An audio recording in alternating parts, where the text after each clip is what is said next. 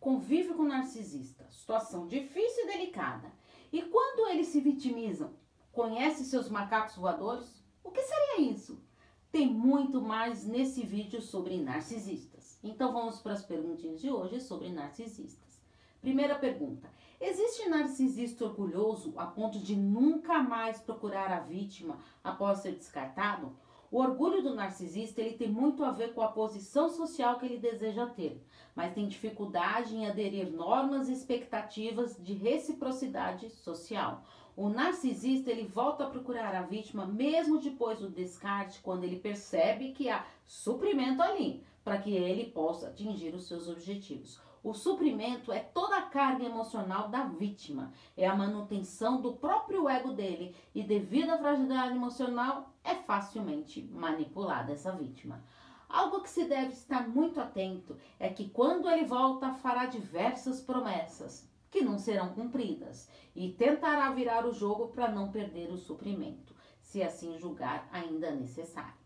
Segunda pergunta: por que os narcisistas se vitimizam tanto e fazem a gente se sentir culpado?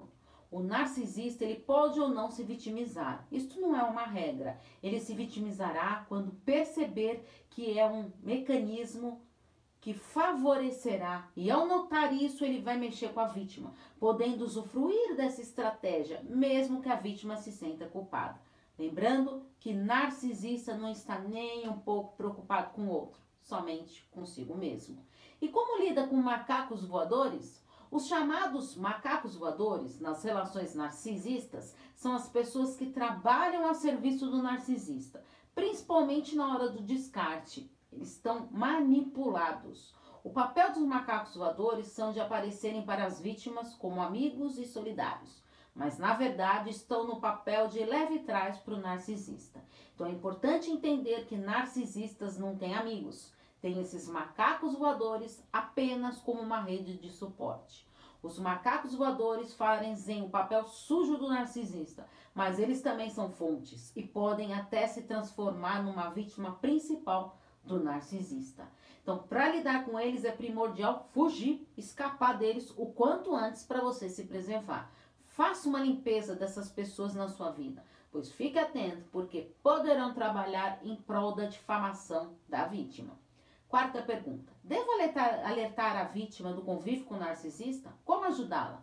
Quando vemos pessoas que gostamos e que estão numa relação abusiva e tóxica, temos uma grande vontade de alertar dessa relação, mas muitas vezes eh, será um trabalho em vão, porque a vítima ela precisa reconhecer e entender o que, que está passando. Um grande problema ao alertar, alertar do relacionamento com o narcisista é que a vítima poderá se isolar dos outros, porque ainda, não, ainda está sendo manipulada.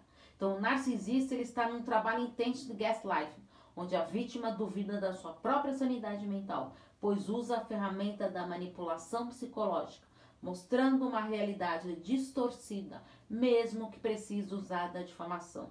Para ajudar a vítima que está passando por isso, dê muito carinho, apoio, atenção e acolhimento.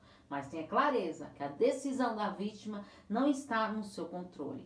Tenha paciência para entender que a vítima ainda não conseguiu sair dessa situação. Quinta pergunta: se eles não amam, por que ficam em nossas vidas por tanto tempo?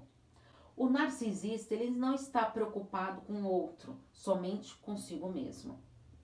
Então, eles não amam porque não conseguem estabelecer conexões com os outros. O narcisista até sabe que existe amor, mas não sentem. Na verdade, ele imita o amor, faz declarações para agradar o outro, para que consiga ter o suprimento necessário para atingir os seus objetivos. Muitas vezes simulam choro para convencer as pessoas ao seu redor, inventando sentimentos para manipular e manter a sua fonte de suprimento.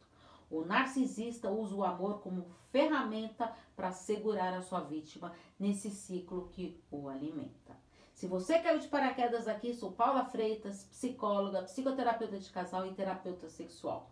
Acompanhe lá no canal do YouTube Paula Freitas Psicóloga os vídeos de narcisista que saem toda última semana do mês. Tem muito vídeos lá para você maratonar. E os links das minhas redes sociais estão todos na descrição dos vídeos do YouTube. Afinal, quem cuida da mente, cuida da vida. Um grande abraço.